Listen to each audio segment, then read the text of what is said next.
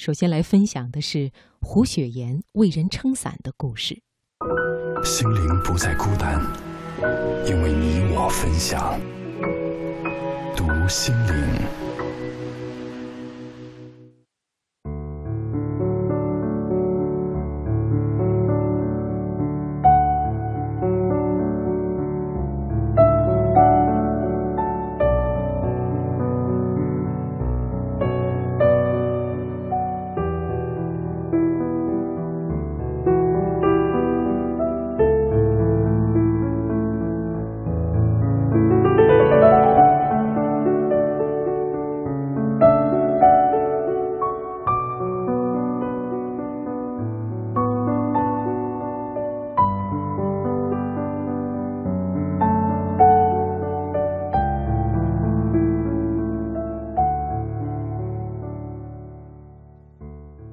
在晚清的历史上，胡雪岩是家喻户晓的名字。他的成功有很多原因，但是他肯给予别人帮助的可贵品质，却是最值得人们尊敬的。有位商人在生意中惨败，需要大笔资金周转，为了救急，他主动上门，开出低价，想让胡雪岩收购自己的产业。胡雪岩不敢怠慢，经过调查属实后，他立刻急调了大量现银，给出正常的市场价格来收购对方的产业。那个商人在惊喜的同时又深感疑惑，因为他实在是不理解胡雪岩为什么到手的便宜都不占，坚持按照市场价来购买。胡雪岩笑着请他放心。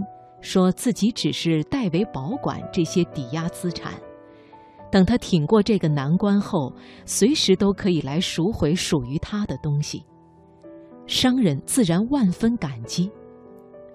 商人走后，胡雪岩的手下们也纷纷不解，大家问他，为什么送上门的肥肉都不吃，不但不趁对方急需用钱而较低价格，还多给他银子。胡雪岩喝了口茶，讲述了一段自己年轻时的经历。在我年轻的时候，我只是店里的小伙计，经常帮着东家四处催债。有一次，正赶往另一户债主家中的我，遇上了大雨，路边的一位陌生人也被雨淋湿。正好那天我随身带了伞，便帮人家打伞。后来，每到下雨时，我便常常帮一些陌生人打伞。时间一长，那条路上认识我的人也就多了。有时我自己忘了带伞也不怕，因为会有很多我帮过的人也来为我打伞。你肯为别人付出，别人才愿意为你付出。刚才那位商人的产业，可能是几辈子慢慢积攒下来的。我要是占了他便宜，人家可能一辈子都翻不了身。这不是投资，而是救人。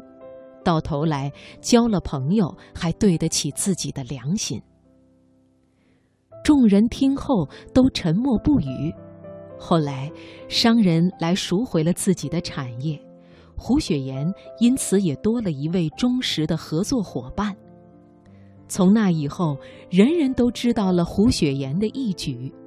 官府百姓都对胡雪岩尊敬不已，胡雪岩的生意也好得出奇。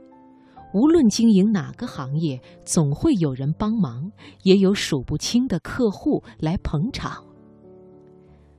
不在别人遇到苦难时袖手旁观、无动于衷，不在别人落难时不闻不问、落井下石，肯为别人打伞。